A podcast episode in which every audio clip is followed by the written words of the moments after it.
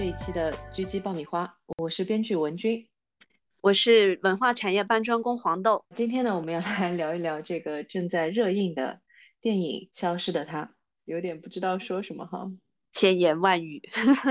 那那倒也没有，一般作品比较优秀、比较好呢，我就有很多想说的。如果作品比较一般呢，就没有什么太想要表达的欲望。那消失他这个作品呢，比较特殊，特殊在哪里呢？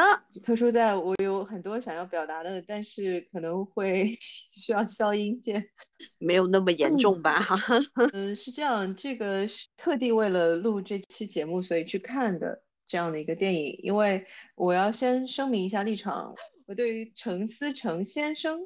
的作品一直有一点点抗拒，嗯，因为他在编剧圈的声名不是特别好，有过不少年轻编剧被他拿走了作品，然后没有署名啊等等的这样的一个情况发生，所以一直是不太去看他的作品。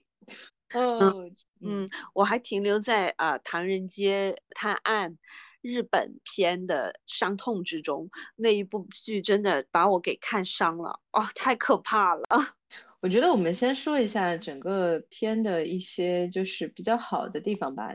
首先，先说一下这个作品的优点，它的几位演员确实是非常的优秀。朱一龙，我们在分析《人生大事》的时候，其实已经说过了，就演技让人非常的就是惊喜。很扎实的一位演员，然后对于人物的把控也，他总是踩得很准确，整个的质感把握的非常好。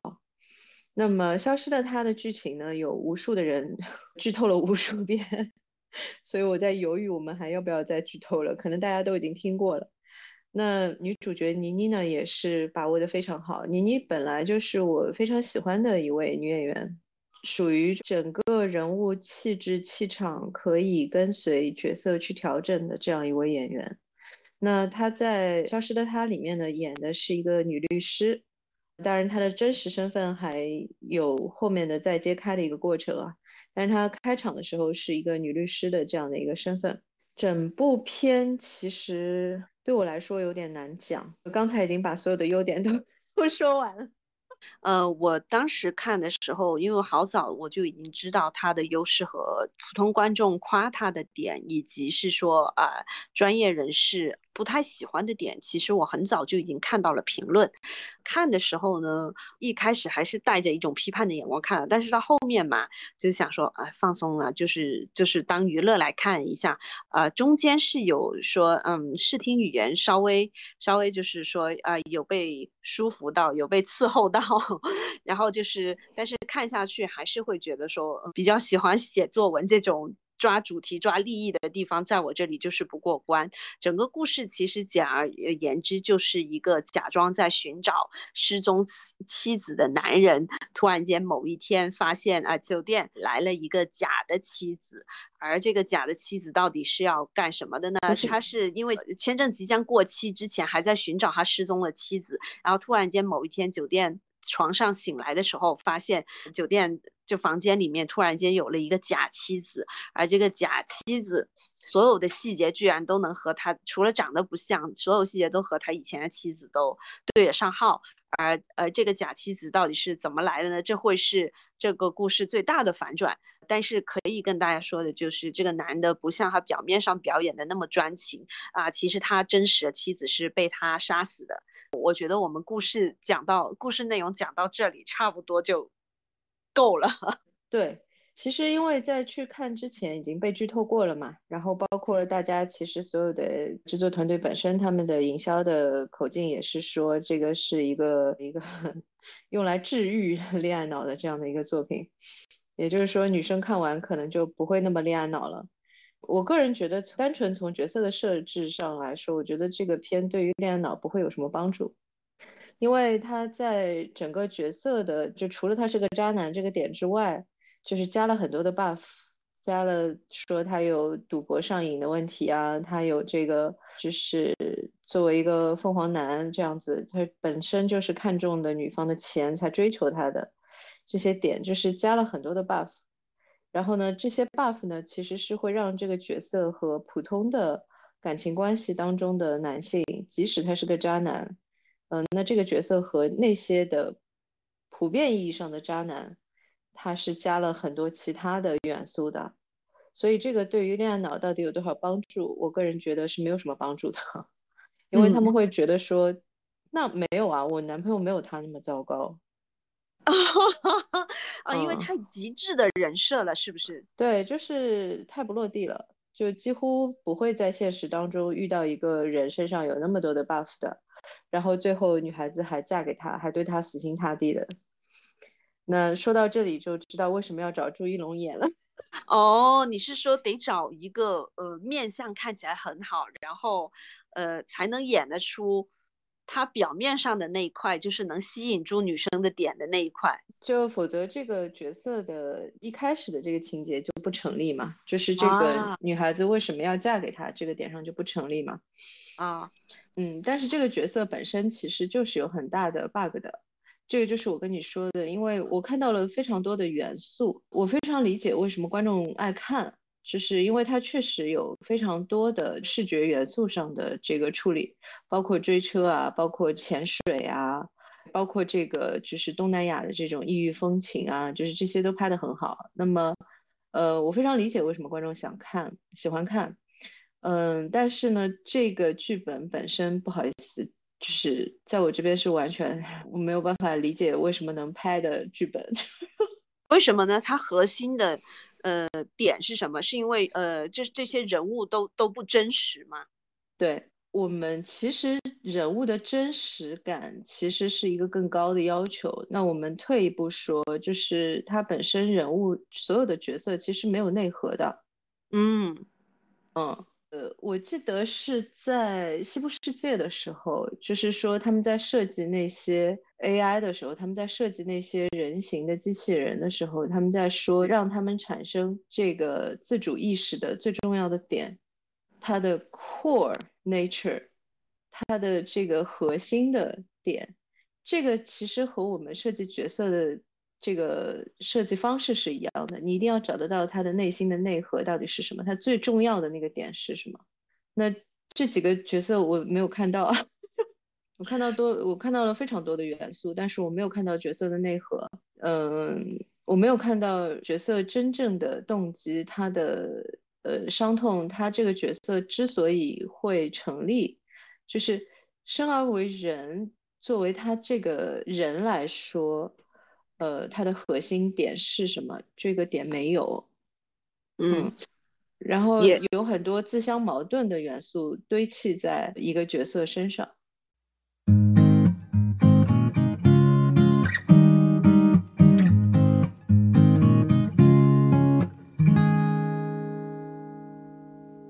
这个我之前，呃。在跟黄豆在说嘛，就是其实感觉上就是这是我唯一看过的一个剧本里面，所有的角色都是功能性角色，我没有遇到过这种所有的角色都是功能性角色的这样的剧本。嗯，他是呃呃怎么个功能性法呢？就都是工具人了，就是纯粹为这个叙事服务的了。对我为什么说他的角色没有内核呢？是因为他的这种的设计就是。它的这种功能性的设计，导致他这个角色经常会做出就是自相矛盾的行为，然后就是纯粹是为了推进剧情来服务的。所有的角色都是这样，自相矛盾。呃，我们拿个例子来举例说，就是啊，朱一龙这个合肥，你认为自相矛盾的点在哪里呢？呃，真的太多了。就是说，呃，其实最明显的一个点就是。他为什么要留在那里留那么久，一直留到他的签证都要过期了去演那样一个戏呢？嗯呀，我觉得就是很简单，因为就是他老婆的呃爸爸妈妈其实都去世了，他老婆也去世了，其实整个公司已经在他手里了。交代，对，就是他不需要。他没有没有人会来找他交代说你老婆到底是怎么死的这件事情，没有人会来说你老婆怎么失踪了这件事情。他那个时候并不知道他老婆的这个闺蜜会怎么样，他这样子，他什么都不知道嘛。在他的认知体系里面，他老婆身边已经没有会来找他算账的人了，对不对？那他老婆死了以后，他去演这样一出，你说一开始的时候还可以理解，说是为了不要太惹人怀疑。那之后为什么要在这个酒店留那么久，一直留到就他的签证要过期了这样子？这个是在我看来没有办法，就是自相矛盾，你知道我的意思吗？就是他是很需要这个人设吗？所有的这些行动，就是角色的行动，其实都会反映出他的内核嘛。那他的内核如果是说，呃，我是一个赌博成瘾，我是一个背了巨量的这个赌债在身上，而且是有生命危险，然后我为此要把不愿意负担我的赌债的这个老婆给干掉，这样我才能够就是说偿还这个。赌债，然后我这样子才能够等于是享 享受我接下来的人生嘛，就是这种类型。如果是这种类型的话，那怎么会留在那里那么久，要去表演？就还在很急的找他的老婆这样子。对，而且他的表演是没有观众的。我的意思是说，编剧在这个层面上面没有去做任何的合理化，不是说他这个时候已经被警察怀疑了或者什么。啊，没有人，没有人在怀疑他，他回到国内也不会有人去追责他。那我真的是想请问，第一个问题就是他为什么要留在那里？对他这个就是说，对找律师啊，去去假装去找这个老婆这条线是有点像那个看不见客人的嘛。但看不看见的客人很明显是男主被指控谋杀。对呀。就是看不见的客人的男主其实是有明确的动机的，他要跟这个律师去去讲所有之前的事情，他要去为自己脱罪嘛，就他的动机是很明确的。然后我再说一下，整个的剧本故事推进的这个结构其实就是抄的看不见的客人，这是为什么很多观众觉得说，嗯，好像有点眼熟。因为他的角色结构也是这样，就是一个犯了罪的一个当事人和一个律师之间的对话为主要的内容组成部分，这样的一个影片，其实这个整个的气质感觉和看不见的客人几乎是一样的。嗯，因为他这个点上是抄的看不见的客人嘛，然后他最后那个大反转，他在医院醒过来的那个点，又是抄的火柴人嘛。嗯。他的情节据说是买了版权的，就是什么为一个单身汉所设的陷阱，对吧？为单身汉设下的陷阱，就是警察和假女主这个元素是这一部的。然后还有呃失踪之谜呢，是呃为财杀妻赌棍这条线的。但是你也可以说是啊原版泰国孕妇悬崖案这个事情也是一样的元素，为财杀妻和赌棍，就是假老婆这个点还是还是有抄的。点对对，假老婆这个是警察和假老婆这个都是为单身汉设下陷阱这一块。对啊，这个不能说他抄，因为为单身汉所设下的陷阱是买的版权。嗯，但是因为它是前苏联的片。就是应该非常便宜，啊，这个就不说了，因为我一直对于陈思诚有这样的成见，我觉得我要先承认一下，我有这样的成见，因为确实听到了很多的关于就是抄袭的问题也好，融梗的问题也好，拿了年轻编剧的剧本然后不给署名的这些问题，那我觉得是这样，就是我们撇开这些不讲。我们仅就这个影片本身来说，那么我们刚才已经说了，就是它的 bug 其实还是比较大的。然后它的这个 bug 这么大的一个一个情况下，其实主要的形成原因就是我们刚才说的，它的角色其实没有角色内核的。嗯，这个点上，我觉得其实从另外一个角度来说，就是因为抄的太厉害了。嗯，就是他知道了所有的核心卖点。对他抄的其实都是一些就是卖点性的一些元素，呃，这些元素呢，其实你说好看吗？它是好看的，嗯，但是呢，这些元素全部都集中在一个角色身上，是很难合理化这个角色的，嗯，然后也很难找得到一个统一的内核。就是因为他一会儿是这个角色，一会儿是那个角色，一会儿又是另外一个角色，所以他就很难有一个核心点能够把他就是像一个锚一样的给他抓住了这个角色，所以就其实是可以看得到，就是整个的问题的起点是在哪里的。嗯，他相对来说也比较讨巧，他不会是用客观呈现这种的，他都是你看他主要是他和律师的叙述嘛，就是何非和律师的叙述，这两个人全部都是从自己的主观的角度去叙述的。你如果是客观呈现每个人的性格什么的，他其实更难拍。他相对来说这个是比较轻松的一个方式。呃，不是，这个就是学的看不见的客人。对对对。这个点上也不是说是因为他的这种叙事方式，然后造成了他的角色没有内核的呈现，不是的，他的角色没有内核的呈现主要原因就是我刚才跟你说的，因为他其实是把多部呃影片当中多个角色身上的特点和元素、情节、呃性格特征放在了一个片的一个主角身上，然后这样的话就造成这个角色没有内核。因为这些元素其实是互相冲突的，那么因为每部影片其实他们单独在去设计角色的时候，其实都会给这个角色设计内核的嘛。那当你撇开了内核的部分，然后把它的这些元素性的东西拼合起来，那么就会产生这个问题。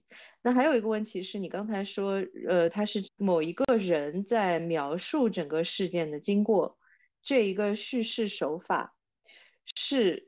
很多的惊悚类的题材的片里面，包括推理类的题材的片里面，非常常用的一个手法。这个手法的优势是可以帮助编剧更多的去隐藏线索，因为所有的人在主观描述的时候，其实都是可以有所隐藏的。他可以把一些细节不说、不交代，这样的话呢，就可以造成一种悬念感。然后他到后面再去说，哦，其实这个事情我有。这样的细节，我其实是没说的，所以他在这种点上的呃这种处理，其实是惊悚类的片里面比较常用的处理，但是他依然是抄的看不见的客人。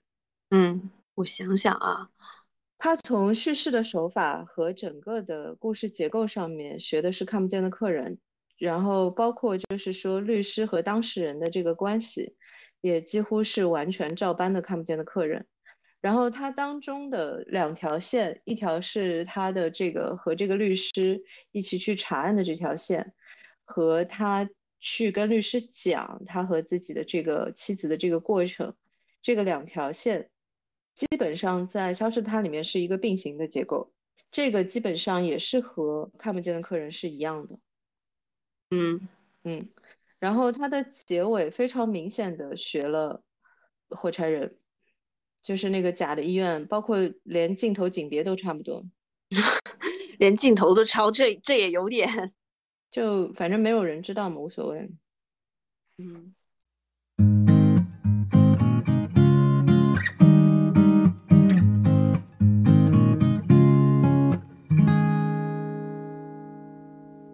我觉得这个怎么说呢？因为我坐在电影院里面的时候，其实我是思考过这个问题的。首先，我想说的是，我还是非常感谢，呃，整个的剧组的这个团队，就是说，在一个电影行业比较低迷的一个市场的这个情况之下，推出了这样一个作品，可以说是给了整个行业很大的信心，觉得就是说，中国的电影票房还是有希望的，观众并没有放弃去电影院看电影。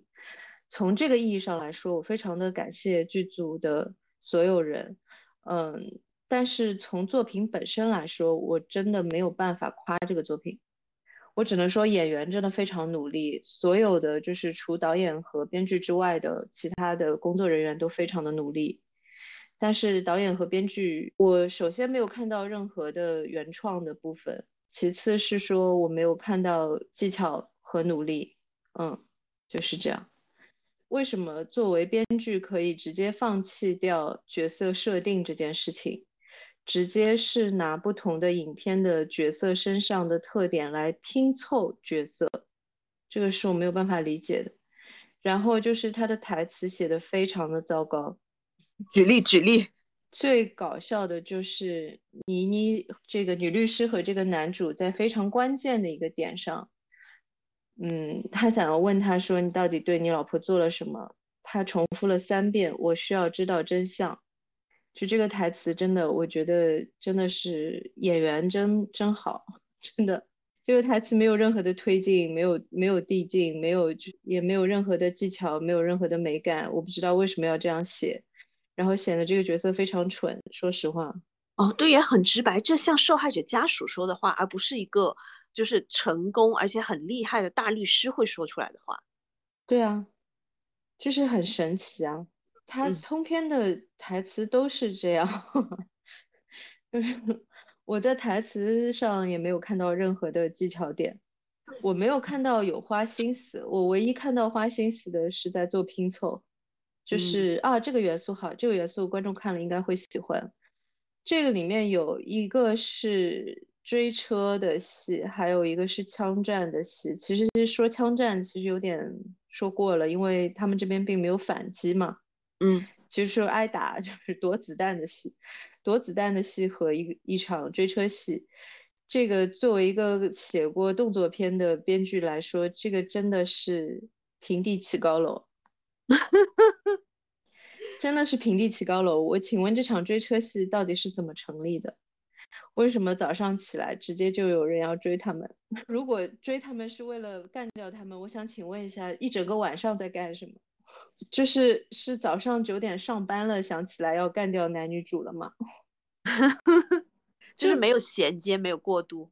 我看到了很多就是拼凑起来的，从其他的作品里面去抄过来，或者是去融过来的这些桥段元素，然后情节细节，但是我没有看到任何就是自己创作的部分，我没有看到这个。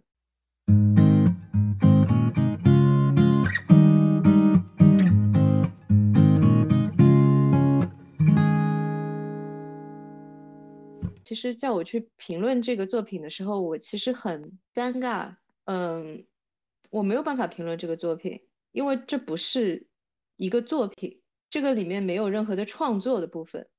我看到的就是一个缝合出来的东西。嗯嗯，就是这样。还有一个呃，可能是他自己想出来的，就是那个孕妇的点。孕妇的点不就是真事儿吗？嗯。那不是新闻，哦，对对哦，孕妇这个点是在所有的影视作品之外拿的泰国孕妇悬崖案这个授权的。但是这个又回到我们那个人设上面了，就是对于一个只想还赌债、只想侵占妻子财产的人来说，你最后拿出那张妻子怀孕的照片证明有意思吗？就是我觉得大家如果就是看多了那种法制片的话，都知道正常的凶手都只会说你可能只会恼羞成怒，而不是会哭着忏悔。他只会说你这件事情为什么不早告诉我？早告诉我的话，我还用至于把他杀了吗？因为这这个女人和这个小孩，我已经有足够多的筹码了呀。这个点上是这样的，先介绍一下这个情节。这个情节是在最后所有的真相都揭开了，男主也已经被判死刑了，关在牢里面。然后呢，倪妮所演的这个其实是被他害死的这个老婆的闺蜜，这样的一个身份，她去呃牢里面看这个男的，然后给了他一张 B 超的照片。首先，这张 B 超照片我也觉得是个很雷的点啊，这个也是个明显的 bug。然后这个 bug 和看不见的客人里面的 bug 是一样的，什么？就是这张照片，请问逻辑上他是怎么拿到的啊？就 anyway 这个就先抛开不讲，就是他把这张照片拿到牢里面去给这个男人看的时候，这个男的就是直接就是情绪崩溃，然后在那边狂哭嘛。嗯，然后首先要再夸一下朱一龙，我觉得如果是大家是朱一龙的粉丝，真的呃很可以去刷一下这部片，我觉得就是演的真的非常好。他在那边崩溃大哭，然后我当时的心情跟你是一样的，就是我觉得说如果他连一个大活人都无所谓，而且就是对他这么好的一个女的，就是感情啊什么的这种状态之下，他能够自己把他亲手把他害死，就是对他来说。他会在意一个胎盘吗？对，难道不是换一个女的一样可以有的吗？哎，对他最最核心的就是要钱嘛，他还甚至给这个男的加了一层凤凰男这个故事嘛，就是说，呃，我在上海，他他真的有点像替他洗白一样，我在上海啊，我看到的都是多多么呃这个繁华世界啊什么的。这个点上，我真的是首先我想说一下，就是说他这个前面铺垫说他看到的这个繁华世界的这个点啊。呃，我个人觉得这个是导演对于整个的这个热点的敏感度的问题。我觉得这点要承认，就是陈思诚确实是一个非常会找热点的人。嗯。他的热点都找得非常的准确，其实就是回到两滴鼻那个点上面是一样的。我觉得他非常适合去 抖音馆运营，这是非常好的。我说实话，两滴鼻也没有他采购成这个样子的。你知道我在在说什么吗？嗯嗯，人家至少还是自己写的。哎，呃，我觉得他是一个非常会找卖点的人，他是一个非常会找市场的这些就是观众想看的这些点的人。嗯，但是呢，其实这个当中，我不觉得他是要洗白谁，这个没想到我会为他为为他来辩护这个事情啊。但是真的就是，我不觉得他是想洗白谁，我觉得呢，这个就是我跟你说的另外那个点。其实就像彩蛋的时候，因为他始终保留了一张照片，这张照片是他的这个妻子的背影嘛，嗯。然后到那个片尾彩蛋的时候，其实这个男的类似于就是产生了幻觉，或者是死了以后，这个感觉自己好像进了天堂一样的，反正就是回到了那个他去给他拍那张照片的那个点上面。然后呢，就是看到了他妻子的这个背影，很美的这个背影。然后呢，他妻子过来拉着他的手，两个人一起走向了夕阳中的大海，就是这个镜头很好看。但是女观众真的看了会很想吐，说实话。嗯，大无语，我都已经死了，是吧？然后，嗯，拿了我的钱，然后现在你想念我了，你，really？然后这个点上，其实我要为他辩护的点啊，先别吐，先听我说完。嗯，我要为他辩护的点是这样的，其实我恰恰是觉得在这个点上，是所有的创作者。在当时想要增加角色的层次感的点，嗯，就是他们想要给这个角色已经到了 片片尾了，整个片都结束了，他们才想起来这个角色没有内核啊，然后这个角色没有层次，你知道吗？然后他觉得这个角色是不是太功能性了？对，就是他们觉得不行不行，这个不行。要不片尾来一个这种留一笔的这种升华啊、大反转啊，然后就是痛悔啊，是这种的点，给他一个层次感吧。这是层次感还是人性？没有，就是很神经，你知道吗？最后的呈 现，他依然不是这个角色的东西，依然给你一种你为什么就通篇其实让人他的风格始终如一，就是一个非常奇怪的缝合感。所有的元素都是缝在一起的，没有任何的基础，一切都是空穴来风，一切都是 无源之水、无根之木，就是这样子，什么都没有。哎，那那他还非得要放这个，就就就已经很明显的就脱离他更原来的人设了，就是非得要加上这一层。对，所以你看，世间的事情就是这么的讽刺，嗯。恰恰是他们想要去努力做的和创作有点关系的事情，反而是更大的败笔啊，显得格格不入了。嗯，其实通篇都是格格不入。哎呀，是在说格格不入这个点的时候，其实最神奇的地方是这样的，因为它什么都跟什么不挨着，它都是不同的片子里面学过来的东西。然后呢，也没有做任何就去我们原来说天下文章一大抄，看你会抄不会抄嘛。我那个时候非常喜欢的一个语文老师说的，这个事情主要看你烫不烫得平。嗯，他这个东西就没有在烫啊 没有在烫，所以全程都是皱的。作为一个就是行业内的人，你看着就很别扭，就是你都能看得出来他是从哪个片子剪下来的哪一段，你说 这个我要反思一下啊。首先，我我在这个点上想说一下，从从这个影片的角度再去看《宇宙探索编辑部》，我觉得《宇宙探索编辑部》可以算是一个完全的原创作品。人家确实是带着导演自己的想法很多呀。呃，因为我觉得宇宙还是在学习的。范畴内的，我们所看到的东西不是一个拼合的东西，是他对于这个作品有思考、有学习，然后有模仿，而不是说我觉得这块不错，我把这块剪下来，我觉得那块可以，那块剪下来，然后你看到的就是一个全是补丁组成的衣服，就他没有自己的料子的，他有的他自己的料子在 彩蛋。嗯 嗯，对，对对对，他的自己的料子在彩蛋，然后就是让你觉得您是到了结尾想起来了这个角色啥都没有，这是不行的，是吗？唉，就是很崩溃，很无语。我觉得他对于行业的贡献是有的，就是他在这么低迷的一个时间段给到了行业不同的信心，我觉得他对行业的贡献也是有的。但是呢，他对于行业的伤害也是很很大的，会让很多就是在努力做作品的同行就会觉得说，那我还有什么希望？我不如转行吧。就是对原创的伤害很大。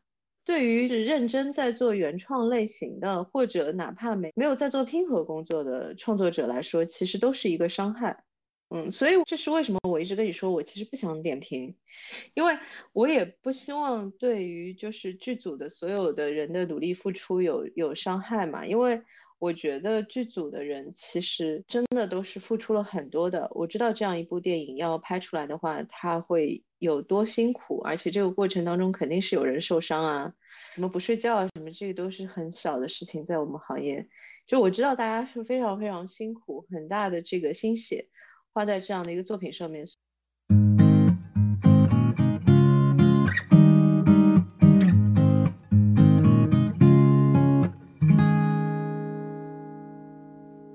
你看，我们基本上所有的作品里面，我都不太批评别人的，嗯嗯。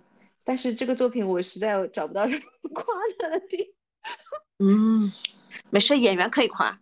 演员，我我们来重点夸一下演员吧。来，我们来重点夸一下《消失的她》的演员，演员真的非常棒。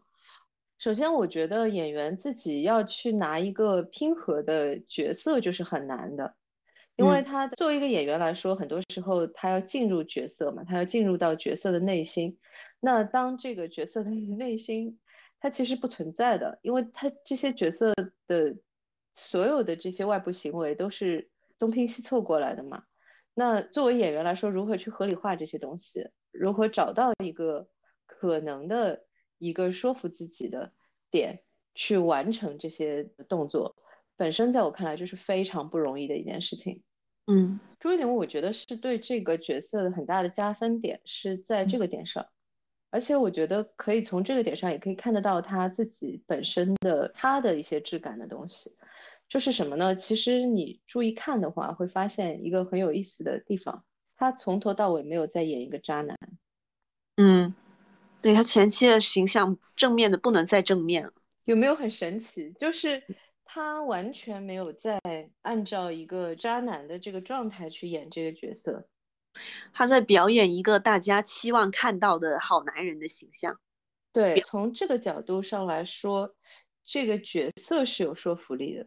就是剧本，其实说实话，特别是我们干这行的人，就真的是，唉。当然，他也没有让我看什么剧本啊，他基本上给我看的都是别的片的剧本。Anyway，就是剧本其实说服力是很差的，但是演员的说服力很好。演员让人还是很看得下去的，会让观众对于这样一个男人产生非常大的同情。在一开始的时候，嗯，想要知道说，所以到底发生了什么？我反而觉得有点违和的是，呃，文咏珊那个演法，就是我后来知道，也是陈老师强烈要求他是这个给他做了一些指导，这个非常的男性视角。那个演法就是白骨精，哎呦我的妈呀！就是从白骨精那个戏路一直到现在没有变化的，就是这种妖怪的啊，幼僧这种，对对对，女妖怪的这种演法，就就这这种，哎，就是演员真的不容易。然后呃，倪妮的那个表演，我觉得也真的确实度啊各方面把控的正正好好。啊，你你会不会觉得他跟李木子那小的时候，就是呃从小到大的这个，对对对，充满了激情，这是个卖点呀。也有可能他的表演是演员受导演受益的，是吧？我觉得，我觉得，对对对，这个肯定，这肯定，这肯定，所有是卖点的东西，我认为这个都是陈老师擅长的，这个我觉得 credit 一定要给他。我在看到那个百合戏的时候，不是跟你说了吗？我说啊，救命啊！嗯，对。但是我不是说他拍这段有百合倾向的这个戏，这个行为本身很好，但是我想说的是，这个确实显示出了他在抓卖点上的功力。啊，是的，对不对？确实是显示出了他的功力，他确实是抓到了观众会爱看的东西。这个我觉得要承认，所有这些其实影片当中的卖点都可以，我觉得都可以直接就理解是是是陈老师的点，包括那个撕裙子那个戏，嗯，哦，撕裙子这个戏应该是男性观众喜欢的点吧？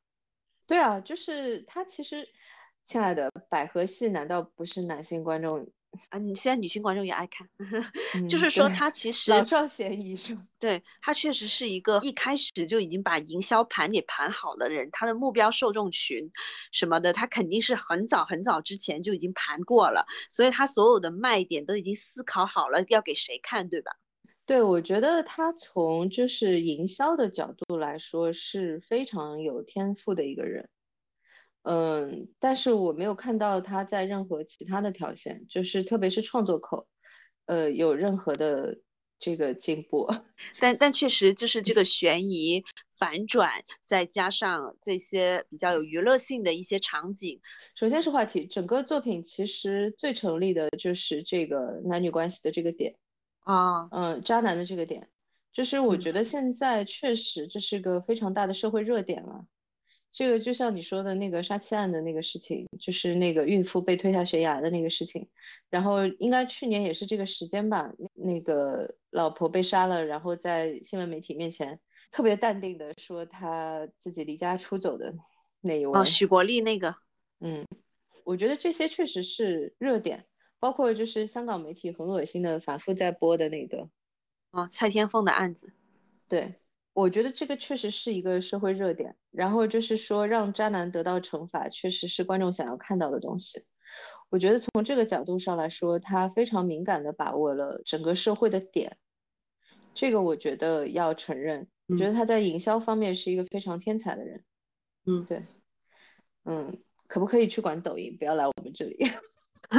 他们电影院也说是电影院很多的板子，到最后两位男主就是朱一龙和杜江的头都会被割掉。我觉得有可能是营销吧，这也可能是故意的，就是他很会找到这种发泄口。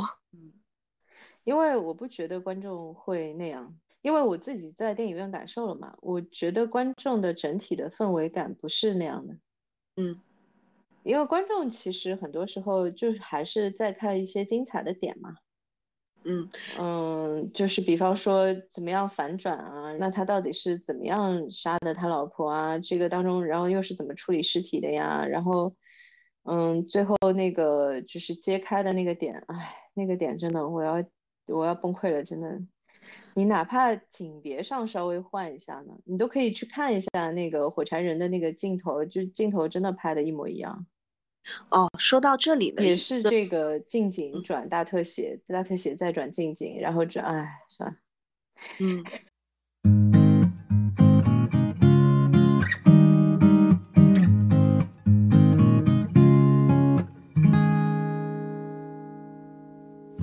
哦，说到这里有一个点是，电影本来就是一个娱乐功能嘛，所以就是从这部片子上来看，其实是它有一个娱乐功能了。但是从内容创作者的角度上来看，有一个点我觉得有点可怕，就是这里的女性，呃，除了律师这条线之外啊，就是他的妻子原来的妻子李木子这条线。是一个完全不挣扎、不不反抗，然后就是默默的，有有点说是就是成为这个男人的牺牲品的这种形象，看起来还是很可怕。就是这这种反抗了呀，他反抗了，所以就被这个男的干掉了呀。还是还是有一点传统女性的这种设计吧。然后这里的男性相对来说，他明明是一个犯恶的人，但是到最后，呃，可能绝大多数人印象最深的还是这个男性。首先，这个肯定不是一部女性电影，我觉得这个一定要讲清楚。其次，他说的也不是男女之间的矛盾，嗯，他其实的落点是落在阶级矛盾上面，嗯嗯，就是阶层的这种冲突上面。或者说其实都没有上升到阶层的冲突，就是有钱人跟没有钱的人之间的这个。因为他这个里面其实是有台词的交代的，他说我爸我妈穷怎么了？就是他这个台词也让我是很无语。对你你爸你妈穷，但是你现在的困境是你爸你妈穷造成的吗？是你赌博造成的不是吗？嗯嗯，通篇的逻辑都很感人，然后而且通篇逻辑都都还是就是确实是男性编剧视角很强，就是会刻意的去琢磨这个内心啊什么鬼的。我觉得男性视角很强，这个点本身并没有问题。就很多时候你只能是，我是男编剧，我就是从男性的角度来思考这些问题嘛；我是女编剧，我就是从女性的角度来思考这些问题嘛。嗯，但是我觉得这个电影其实都还没有上升到这个 点上。嗯，就是因为我跟你说的，就我几乎没有看到什么他们自己创作的东西，所以其实没有什么。我反而是觉得，就是说，大家觉得他要去给渣男洗白啊什么，这个真的是想多了。就是其实他作为创作者的底层逻辑，就是怎么样能够多卖票，怎么样能够让观众看了开心，就是他的底层逻辑始终是这个样子的。所以他的很多的设计，完全就是为了卖点。这个就是我跟你说的，就他的那个最后的那个彩蛋也好，就是。那些点完全就不是说我要为谁洗白啊什么的，真的完全不是这些。嗯嗯，他不会去考虑内层的东西的，这还想多了是吧？对对对，就我觉得他是这样子，这个角色如果一点层次感都没有，会不会不好看？嗯嗯呃，是不是应该要好看一点？那就是给他一个层次感的这样的一个处理，但是没有处理好嘛，给了观众很奇怪的误解。就觉得你是不是要给渣男洗白了？然后包括就是说，其实他的这个家庭出身啊什么的这些点，其实也是一样的，就是为了让很多的观众能够产生共鸣嘛。嗯，就是更多的产生共鸣，就是说，呃，其实也不是这样的，也是一种就是给渣男叠 buff，然后让你觉得，哦呦，这个角色很复杂，就是元素很多。不能说这个角色很复杂，就是想给你看一个元素很多的东西。我觉得从这个点上，它确实没有违背一个商业大片的一个基本的这个理念的东西，这个是没错的。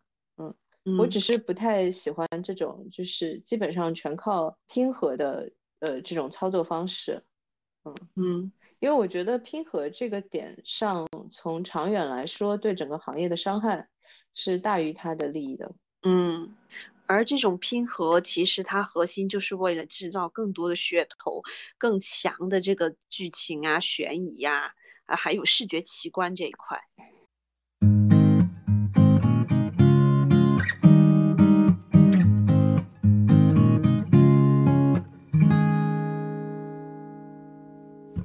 最近其实一直在思考这个问题，就是从我们那次聊 Sheridan 开始，我在思考这个问题，就是什么呢？其实好莱坞有句很老的话，是说没有人懂观众到底想看什么。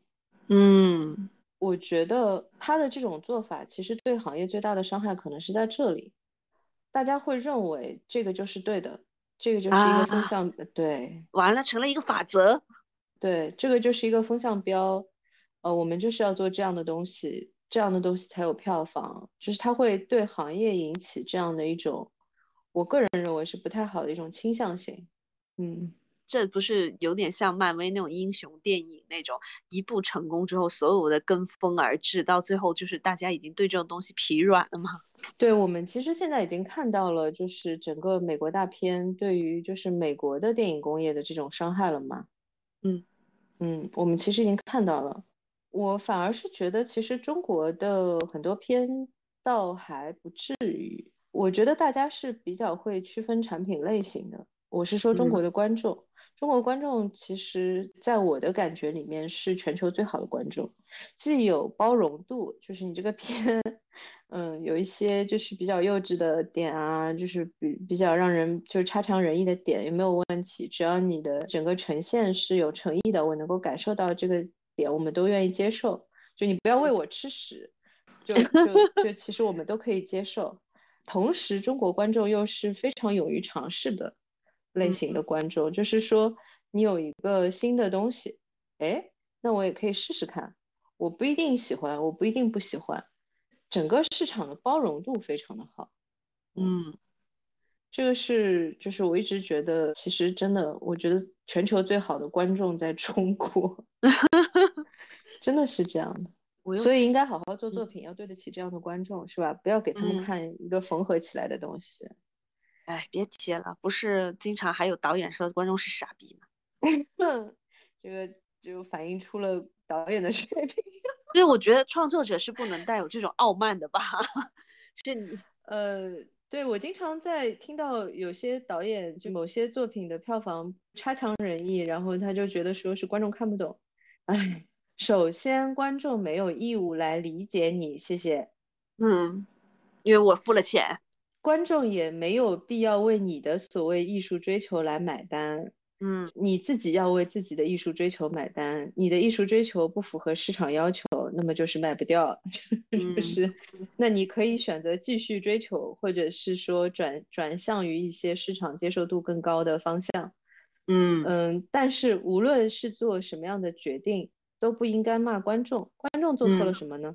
观众花了钱，花了时间到电影院来，给到了你这么好的一个机会，向他们去呈现你的作品。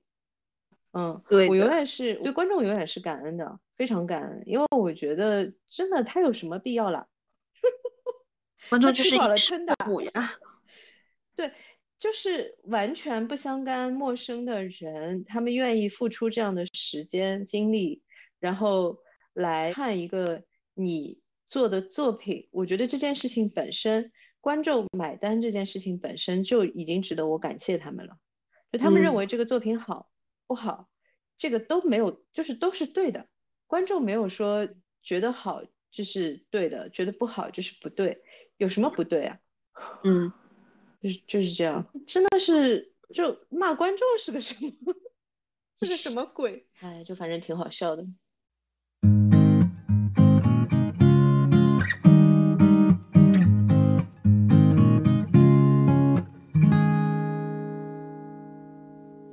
嗯，其实我想说的一个点是这样子的：如果大家喜欢这个类型的片，其实在这里想要认真推荐一些片，比方说，其实我们刚才有说到的《看不见的客人》是蛮好的。然后那一年我记得刚上的时候，其实在国内的热度也很不错。《看不见的客人》是西班牙的一部作品，也是悬疑的，然后整个的叙事结构，呃，包括它的这个剧情的推演啊，角色的设计都比较精彩。我觉得大家也可以去看一下。然后呢，因为我刚才不小心把火柴人的那个点给爆了，呃，牵涉到很严重的剧透啊。但是，呃，火柴人真的是非常经典、非常好看的一部作品。呃，因为尼古拉斯凯奇呢是等于是他的巅峰期拍的，颜值和演技都很能打，也很推荐大家去看一下。然后就是那个《消失的爱人》，其实也是可以看一下的。消失爱人更重点的是，它有反转之外，它还是个爽片，女性爽片。对，我觉得如果是看完就是消失的她，觉得有不不舒适的 感觉的女性，想要就是爽一下的话呢，可以去看一下消失爱人。那个是，呃，我觉得女性观众都会被爽到的一个作品。你看人家也是男导演，哎哎，算了。但那个原著是个女性嘛，原著作者是个女性。呃，对，但是编剧也是个男的，我记得。嗯嗯，其实就是戴锦华老师说的那个点，就是不是说你是个女性，你拍的作品就是个女性作品；你是个 男性你作品，就一定是个男性视角的一个作品。就这个东西还是不一定的，这个要看最终呈现的状态才能判断的。嗯。那反正消失的她肯定不是女 女性电影，肯定不是。如果是有任何的误解，以为它是个女性电影呢，那我劝你不要看了，因为会有点不太舒服。嗯嗯，就是男性视角太强烈。呃，对，整篇其实说实话充满了男凝。嗯，这个是我这期看过南宁最严重的一部片，就是。编剧和导演思想还没进步，我觉得是这样。就在法律允许的前提下，我觉得存在即合理嘛。有观众爱看这个，我觉得完全没有问题。如果是比较介意南宁这件事情的女性观众，那我就会建议大家还是回避吧，因为会比较不舒服。还有什么比较精彩的反转片啊？我想一下啊，嗯，因为我不知道中文，那个叫 mem memory 吧，应该是叫 memory。记忆碎片什么的，不是吧？呃，记忆碎片是不是？好像是记忆碎片。记忆碎片是呃是诺兰的吗？是，那就记忆碎片吧。那是记忆碎片，对，记忆碎片我也蛮推荐的。记忆碎片，然后机械师。呃，都是比较经典的这种有大反转的，嗯，比较精彩的，包括那个《灵异第六感》啊，什么都蛮漂亮的。哦，对，《灵异第六感》的导演后来还拍了一个叫《The Village》灵异小镇吧，应该是这个也很推荐，因为今年好像也有一部片叫《The Village》，我怕大家搞错了，这个是那个《灵异第六感》的导演，呃，Shyamalan，然后我想给大家推荐一个。这个可能国内很少有人看过的，叫《黑松镇》啊。等一下，我查一下，我不确定它的中文，因为它是这样的，其实呢算是个翻拍的 IP，嗯嗯，但是呢它的整个情节都是重新设计的，然后它的整个的反转做的也很漂亮。这个喜欢看悬疑、喜欢看这种就是反转的题材的类型的观众，就是还就是强推一下，这个叫《黑松镇》（Wayward Pines），是一五年的一部片。其实看第一季就可以了，第二季其实有点崩。他是说一个那个 FBI 的一个探员，他去一个呃小镇去查案，然后呢，他在那个镇上发生了一个车祸。然后他醒过来的时候呢，发现自己的就是身份证啊什么都不在身上了。他在醒过来的时候在医院里面嘛，嗯，然后很多东西都被换掉了，包括他身上本来带的钱都变成了假钞，就是很神奇。然后这个镇上的人也是没有手机啊，没有那些就是更现代的那那些通讯工具的。这个开头有没有很吸引人？嗯。就是如果是喜欢这种大反转啊，这种很诡异的悬念的设计的，呃，我很推荐这个片。我为什么看到豆瓣片里还贴着科幻两个字啊？元素还有科幻元素？因为它是因为它是科幻啊，因为它是科幻，我觉得可以看一下，非常有意思。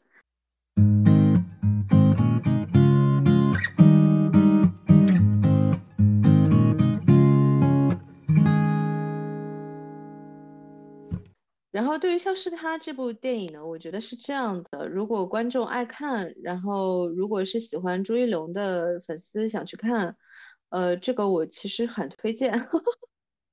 我觉得作为行业内的人，其实看的会有一点点辛苦，但是我觉得普通观众应该会蛮 OK 的，就是整个的观影体验应该会蛮 OK 的。呃，前提是说，如果你的阅片量没有特别大的话。就如果我们刚才说的所有的片你都看过了，你会很痛苦，呃，也会有一点不舒服，就是会觉得通篇的情节都有点似似曾相识嘛。对，嗯，就不是很推荐。那你其实就可以，呃，看一下我们刚才 推荐的这一堆这一堆的片，因为我几乎可以肯定，国内的大部分的听众和观众都没有看过《黑松镇》这部片，其实我还蛮推荐的。嗯，其他就没有什么。让我想想看，我还想夸谁？哦，我想起来了，我想夸倪妮的表演的点。嗯，首先她的所有的质感都很漂亮。然后，因为我是看过她演那种特别柔软啊、特别就是女性化的那些角色的。然后这个角色的质感就很，呃，强硬嘛，就这种对，就是女强人的这种感觉，我觉得她抓的很准。然后非常漂亮的一个镜头是他最后的一场戏，就是他去监狱见完他，转身往外走的时候，那个镜头给了一个近景，是没有台词的。然后他的那种悲愤的感觉，那种就是伤痛，真的是就是快从屏幕冲出来了那种感觉，那个镜头非常漂亮。嗯，我觉得演员的表演确实很厉害。这个片如果是换稍差的演员，可能都下不来。嗯，嗯，因为这种没有太多的内核的东西可以去抓的角色，其实对演员的挑战真的挺大的。而且你想想看，这部戏好像也就只有四个人吧，就是他、朱一龙、呃倪妮，还有真理木子和假理木子，估也就这四个人了，其他人基本上都更加工具人的那种。对。但是我说实话啊，就是可能一方面就是也是比较允许他们去做这样的发挥啊。我是说那个朱一龙和倪妮的话，可能他的就是自由度更大一些。嗯，呃，如果是像文咏珊啊之类的，可能就表演上面没有那么大的自由度。反正就是给我看到的呈现是倪妮和朱一龙的呈现都很棒。嗯嗯，朱一龙让我觉得无比神奇的一个地方，因为。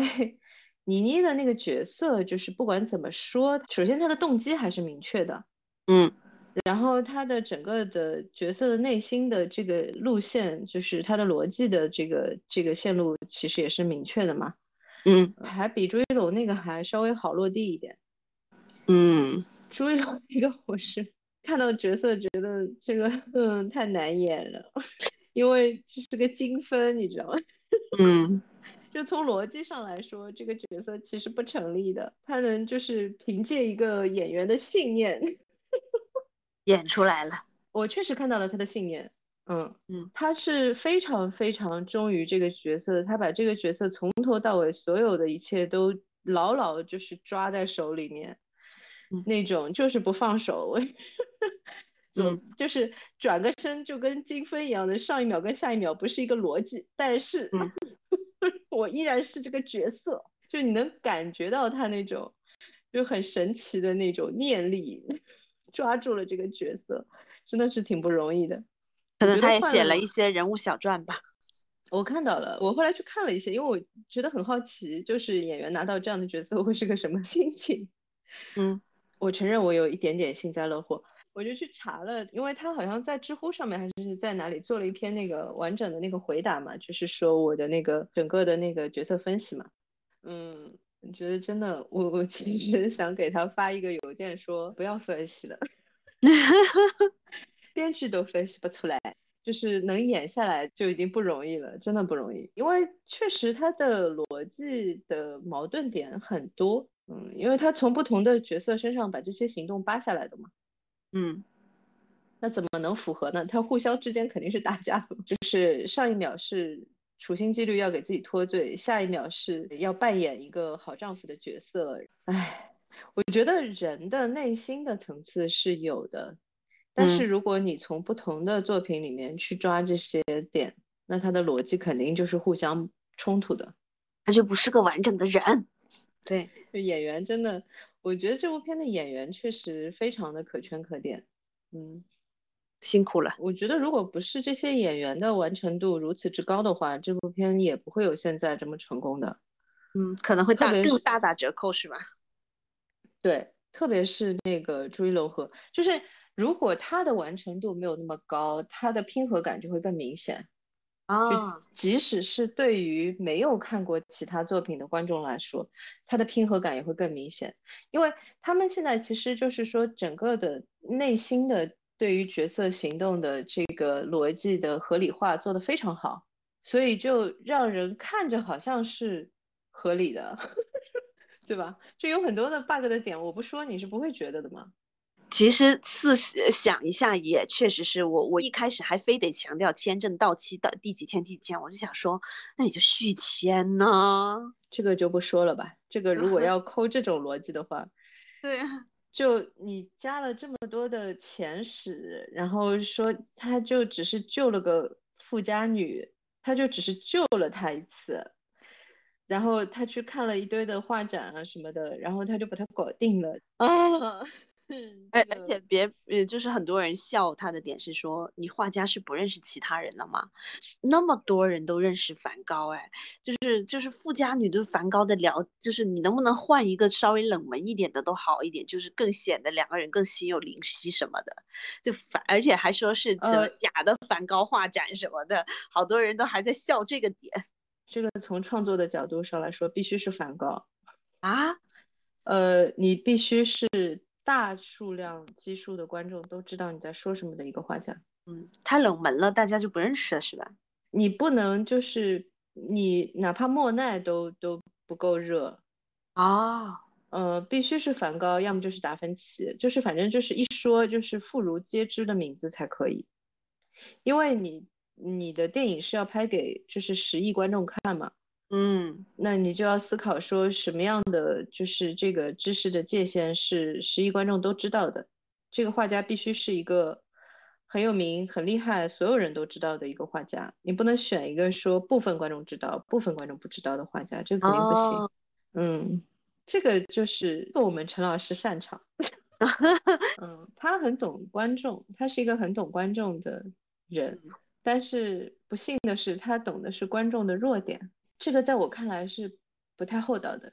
但是呢，我觉得也不用太去苛责这件事情，就是对于观众的群体来说，其实不用太苛责这件事情，就是观众也不需要说哦，那这个片我就抵制他不去看，这些是完全没有必要的。因为就好像有的人有抽烟的习惯啊，有的人有喝酒的习惯啊，等等这些，就大家都知道它是不好的，知道这个点上是在人性的弱点里面的。但是人有这样的自由吗？只要他不犯法，这个是没有问题的。跟沉迷网络小说的人，或者是沉迷打网络游戏的人一样。就是有点像成瘾性的东西，就就是你的弱点，就是驱使着你，你就就是忍不住会想看一些就是惊悚悬疑啊，或者是甚甚至是是一些暴力片啊、暴力美学之类的片。从从这个角度来说，他和二 D 比确实他们是灵魂伴侣。嗯，那人家采购的比他还是稍微再用功一点好吗？谢谢，人家字是自己打的。他直接采购了原材料，IDB 还稍微炒了一炒，他连镜头都没改，算了。哎，我觉得反正就当个娱乐去看，这个是完全没有问题的，也确实可以给大家提供嗯娱乐。对，所以我们后悔为这部片送钱了吗？我肯定。我就想说，嗯，我是肯定的。我昨天不就跟你说了吗？我如果不是为了录这期播客的话，我真的我早就走了。我也是，我因为这个选题是我贡献的，所以我纯粹是为了做选题，也很好奇它到底能做成什么程度，所以就特意买了张电影票进去看了。其实作为普通观众来说，这个片花一张就是电影票的钱，我觉得是 OK 的。这个话，我觉得我说出来可能真的会有一些同行会比较惊讶，嗯，但是我觉得就是还是这个问题，我觉得不要把我们自己行业看得太高，嗯，我们是一个娱乐行业，我们为大家提供的是娱乐，就是我们其实不是说在追求什么什么思想高度这种东西，我们也不是在做专业课题研究，我们是一个娱乐行业，我们主要的责任是为观众提供娱乐。那么具体它是怎么提供的这个娱乐，这个不重要，这个对行业外的人来说是不重要的。嗯，他抄袭也好，他就是买版权、拼合这些点都是不重要的。就是观众其实如果得到的娱乐，那就是好的，那就是值回票价的。我觉得不要去纠结这些东西，就是他是不是有在拼合一些其他的作品的部分，这个完全是看说我们行业内的人。怎么样去面对这样的一个问题？这个就我觉得没有必要拓展到行业外，嗯。然后作为我来说呢，我肯定是很后悔去买这样一个 电影票。以下子以上发言仅代表我们两个的意见啊，关就是大家呃，如果买了电影票的也不要有任何心理负担。这我觉得大家喜欢也很正常，因为它确实是照着讨你喜欢的方向去做的，你喜欢非常正常。同时，也希望观众去更多的支持一些没有在用这种取巧的这种技巧的同行。嗯，比方说最近其实也在同时在映的有一部叫《我爱你》，嗯，呃，内部做的就很好。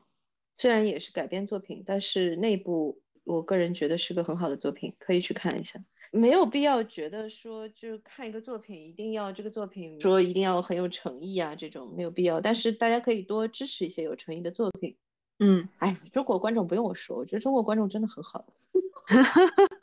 那我们今天就差不多说到这里，因为七八月份还蛮多院线还有蛮多优质的影片会出来的，如果有合适，我们后面再聊。哦哦，我要为那个再吼一声，那个这一集的变形金刚的剧本真的做得非常好，我非常的推荐。如果有时间的话，可能会和黄豆再做一期讲整个变形金刚的这个 IP 的节目，也可以顺带说到一些其他的这种大 IP 的，而且是从日本采购过去的。哦，大 IP 的这种就是操作。呃，和它的一些有趣的这个历史啊什么的，就我觉得这块应该是蛮有意思的，而且有一点怀旧嘛，会讲到一些小呃小朋友的时候看到的东西，嗯，很推荐。这一集的变形金刚的剧本写的非常的好，呃，不比第一集的变形金刚的剧本差，嗯，你突然让我好奇了，对的，他的导演和编剧都换了。整个的一组人都换了，迈克尔贝依然是他的呃那个 producer，但是我估计没有参与太多的创作部分的东西，呃，非常好，嗯，非常推荐。是不是新鲜血液来了，所以就是呃刺激了这个老 IP？和所有的就是大片类、动作类的 IP 一样，你一定要找到你想要说的故事嘛。有一年我记得是《Wonder Vision》，就是非常火的那个点上面，其实是一样的道理，就是说，因为他们这个整个剧集的设定找到了一个非常新的点，然后也找到了一个非常好的故事。呃，所有的这一类的 IP 的这个开发，我觉得都是应该，呃，永远还是要看说它的故事是个什么故事嘛。嗯，我觉得这一集的变形金刚的故事写的非常好。嗯，好的，那我找机会去看一看，我们后面再聊这个。好，那就今天先到这里，我们下期再见。下期再见，拜拜，拜拜。